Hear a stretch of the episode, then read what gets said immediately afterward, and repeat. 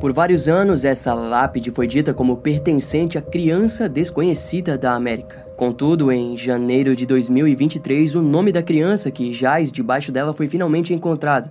Se trata de Joseph Augusto Zarelli. Agora, uma nova lápide foi erguida com o nome da criança. Mas isso não significa que o mistério foi desvendado. Na verdade, esse é apenas o começo de mais um novo passo para descobrir quem matou Joseph. No vídeo de hoje vamos relembrar a história dessa criança e como as autoridades descobriram a identidade dele e de sua família.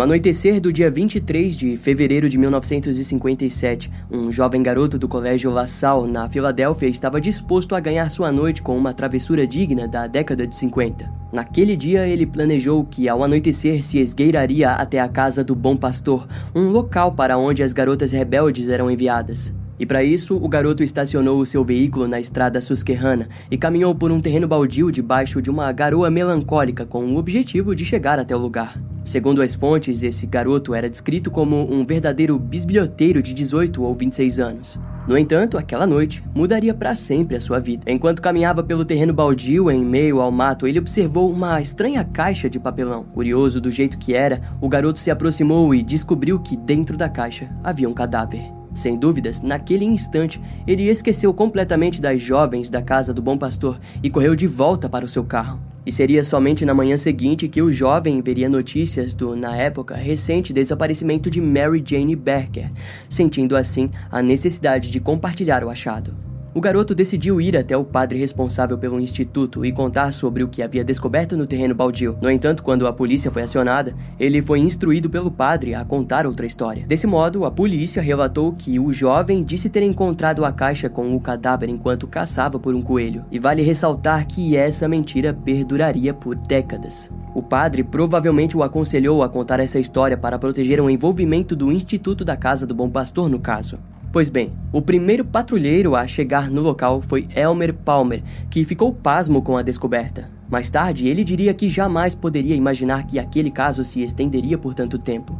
Ao chegar, ele viu a caixa levemente aberta e caída de lado. Dentro da mesma, o corpo de um garotinho pálido e envolto em um cobertor indiano deixava a cena ainda mais terrível. Antes de tocarem na caixa, cerca de 270 recrutas foram postos para percorrer os arredores. Em pouco tempo, a 5 metros da caixa, um boné masculino de veludo com uma tira de couro foi encontrada. Um lenço branco com a letra G também foi levado como pista. Os patrulheiros notaram que entre o matagal a vegetação rasteira estava um pouco amassada. Para eles, quem deixou o corpo lá também acabou perdendo o boné durante o descarte e sequer teve o cuidado de coletá-lo. Posteriormente, o corpo foi levado para autópsia e o relatório seria assombroso. A autópsia ficou nas mãos do legista-chefe Dr. Joseph Spielman. Suas primeiras impressões era de que o garotinho possuía entre 4 ou 6 anos de idade. Seus olhos eram azuis e, curiosamente, o seu fino cabelo loiro estava mal cortado. Em algumas partes havia sido pouco raspado, mas no outro lado foi raspado até a base do crânio. Algumas mechas grudadas no corpo fortaleciam a teoria de que o agressor tinha cortado o cabelo antes ou depois do assassinato. Feijões cozidos foram encontrados no estômago da vítima. Assim, acreditavam que ele foi morto durante a noite após o jantar.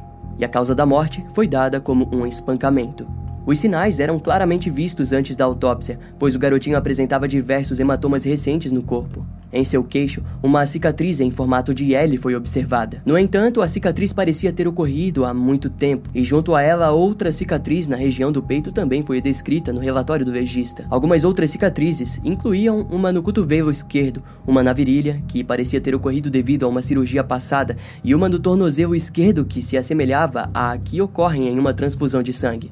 O legista ficou impressionado com as variedades de marcas. No momento em que realizou a autópsia, o Dr. Joseph Spielman notou que a palma direita e as solas dos pés da vítima estavam enrugadas, sugerindo que haviam permanecido submersas antes do corpo ser encontrado. No olho esquerdo do menino, através de uma exposição com luz ultravioleta, foi descoberto que antes da morte ele havia recebido algum tipo de tratamento para doença ocular crônica. Ao fim do seu relatório, o legista escreveu uma observação de que, embora a morte possivelmente tenha ocorrido por golpes de um objeto contundente, não poderia ser descartado o detalhe de que a causa poderia também ter sido uma pressão causada por algo exterior.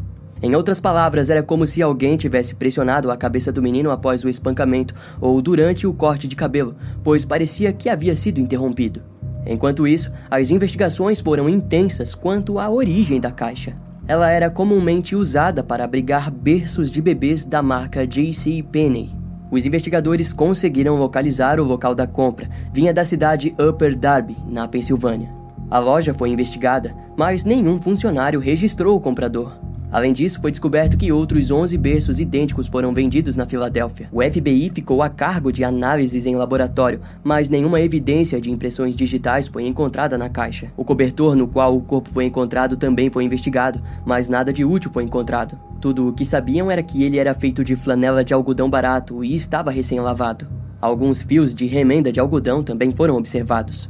Isso apontava para a ideia de que ele foi cortado e depois enrolado na vítima. De acordo com um instituto têxtil da Filadélfia, o cobertor foi fabricado na Carolina do Norte e era produzido aos milhares, indicando que ele poderia ter sido fabricado em Swannanoa, Quebec ou Granby. Quanto ao boné encontrado na cena do crime, o vendedor foi identificado como sendo a companhia Eagle Hat. Segundo a proprietária, Hannah Robbins, o boné foi produzido em maio de 1956 e apenas 12 daqueles tinham sido feitos. A mulher disse que o boné foi feito sem a tira de couro, mas o comprador retornou e pediu para que o mesmo fosse feito. Hannah compartilhou que o homem em questão era muito parecido com as fotos do próprio garoto da caixa, indicando que o agressor poderia ter sido o próprio pai da criança. Entretanto, ela não registrou o seu nome e nem o endereço.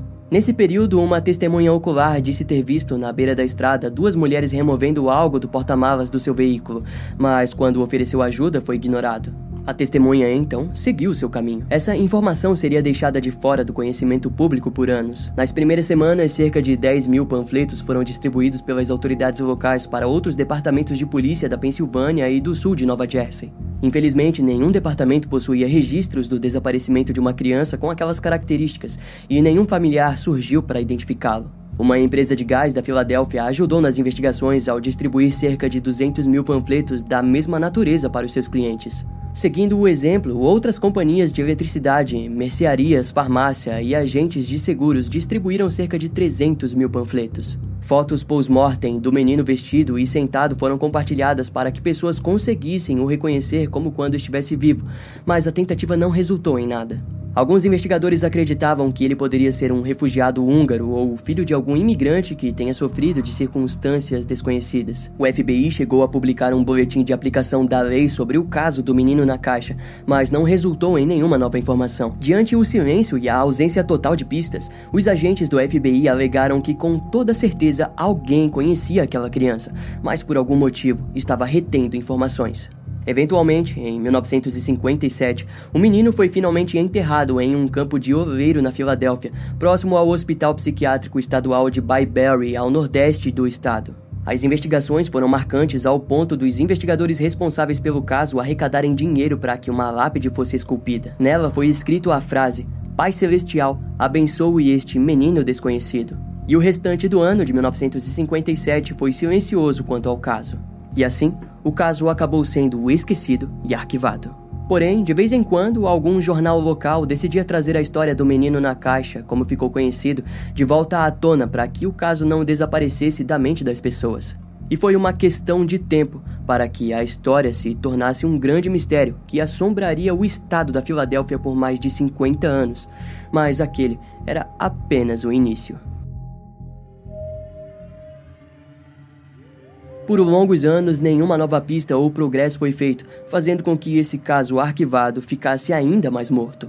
Entretanto, o caso ficou esquecido até o dia 4 de novembro de 1998, quando as autoridades exumaram o corpo para que novas coletas de DNA fossem feitas. O objetivo era comparar o DNA com alguns parentes suspeitos. Entretanto, depois de um ano, o Departamento de Polícia da Filadélfia informou que não obtiveram sucesso em extrair um perfil de DNA do menino. E dessa vez o corpo foi enterrado no cemitério Ivy Hill, na cidade de Cedar Brook, onde um terreno foi doado pelo filho do homem que enterrou o garoto no ano de 1957. Além disso, o caixão, a lápide e todo o serviço fúnebre foram pagos pelo sujeito. Na lápide, uma nova inscrição foi feita. O garoto passou a ser conhecido como a criança desconhecida da América e recebeu o carinho de toda a nação americana. No decorrer dos meses, várias pessoas depositaram brinquedos e flores no túmulo, e esse ritual permaneceria ocorrendo por vários anos. Até que em meados de 1999, o artista forense e um dos fundadores da Sociedade Vidocq, Frank Bender, disse que desejava ajudar na resolução do caso. A Sociedade Vidocq foi fundada em 1990 com o intuito de ajudar a polícia em casos arquivados. Eles funcionam como a unidade de apoio investigativo do FBI, ajudando através de profissionais forenses como legistas, investigadores particulares, ex-criadores de perfis do FBI e por aí vai. A diferença é de que a sociedade Vidocq pode ajudar em qualquer jurisdição, sem a limitação que, por exemplo, o FBI tem em lidar apenas com casos federais. Quanto às investigações do menino da caixa, Frank Bender teorizou que, na verdade, o garotinho poderia ser uma menina. A teoria, no entanto, não recebeu apoio, mas fez com que o caso recebesse ainda mais atenção da imprensa. Junto a ele, existem duas outras teorias que chamaram a atenção naquele período. A primeira foi escrita por um funcionário do escritório do legista que ficou obcecado pelo caso. Desde 1957, ele fez uma investigação por conta própria, criando assim sua teoria. Suas buscas o levaram até uma médium de Nova Jersey com qual se encontrou em 1960. Os dois acabaram indo até a Filadélfia, onde a médium o levou até um lar adotivo. Ele ficou fascinado pela descoberta e acompanhou todo o movimento do local. Em um momento, o lar adotivo fez um tipo de evento onde vendia móveis antigos e não utilizados. Entre os itens, o homem notou que havia um berço semelhante ao vendido pela J.C. Penney. Assim, para ele, aquele era o berço que tinha sido guardado anteriormente dentro da caixa na qual o menino foi encontrado. Em suas investigações, ele teorizou que a criança pertencia à enteada do diretor do lar adotivo. O menino teria sido supostamente concebido em uma relação sexual imprópria. A criança teria sido escondida, mas de alguma forma acabou morrendo acidentalmente. Naquele tempo, de 1957, mulheres com filhos e solteiras eram julgadas pela sociedade, e para que aquilo não ocorresse, o diretor do lar adotivo teria se livrado do corpo para protegê-la.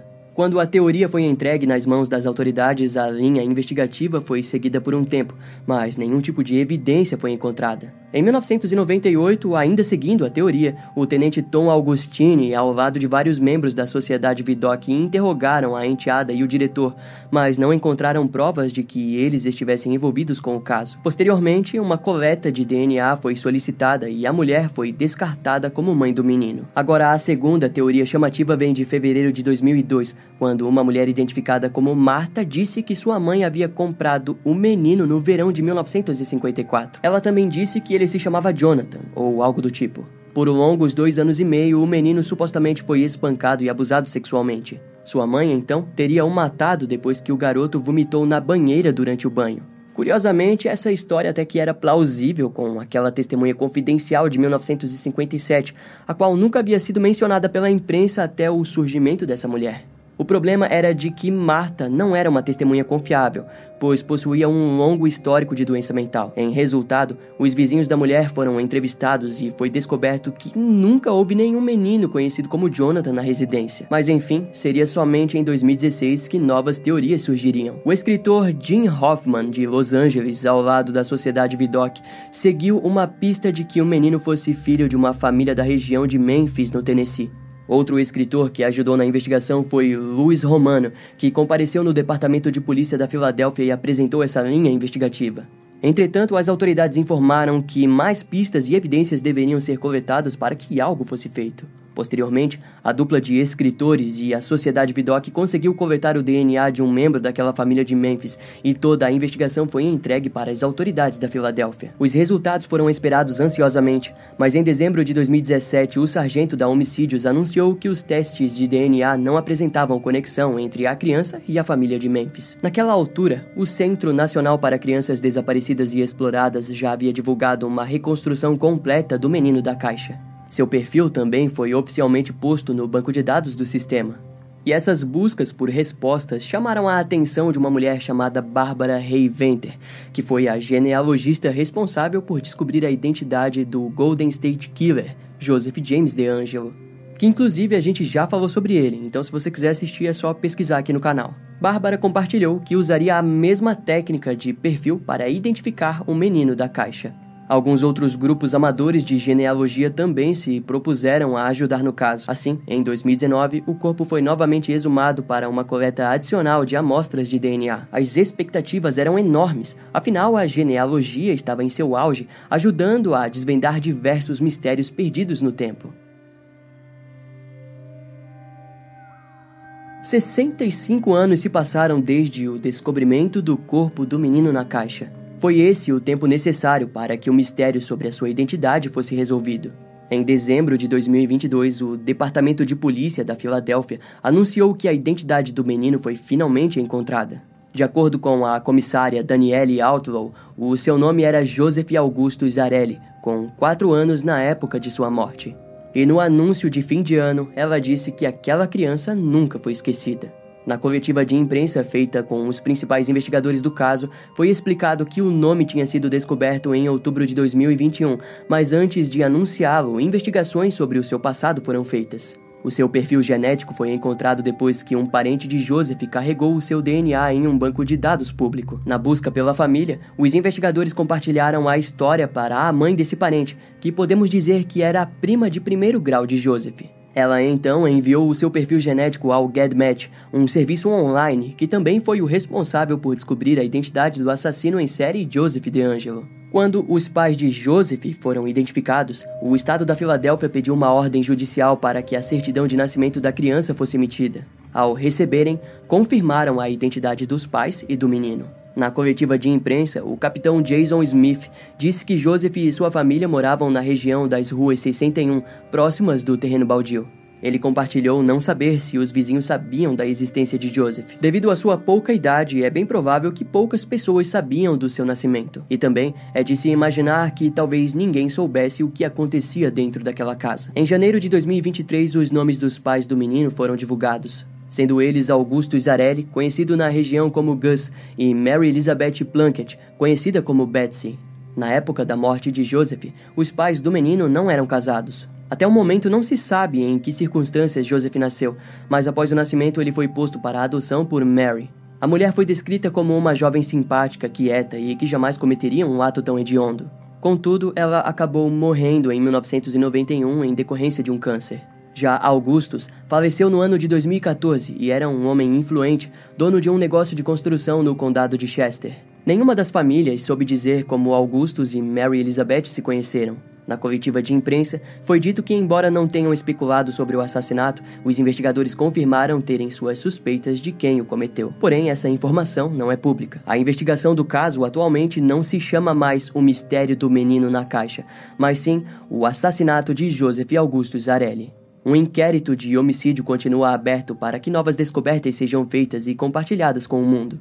Ao longo dos anos, o caso foi transmitido por vários programas e até mesmo recebeu uma série de documentários. Agora, com um menino possuindo um nome, o primeiro capítulo dessa história foi finalmente fechado. Entretanto, ao mesmo tempo, um novo capítulo ainda mais misterioso se inicia, trazendo a seguinte pergunta: O que aconteceu e quem matou Joseph Augusto Zarelli? Esse caso vai ficando por aqui. Eu espero que você tenha gostado.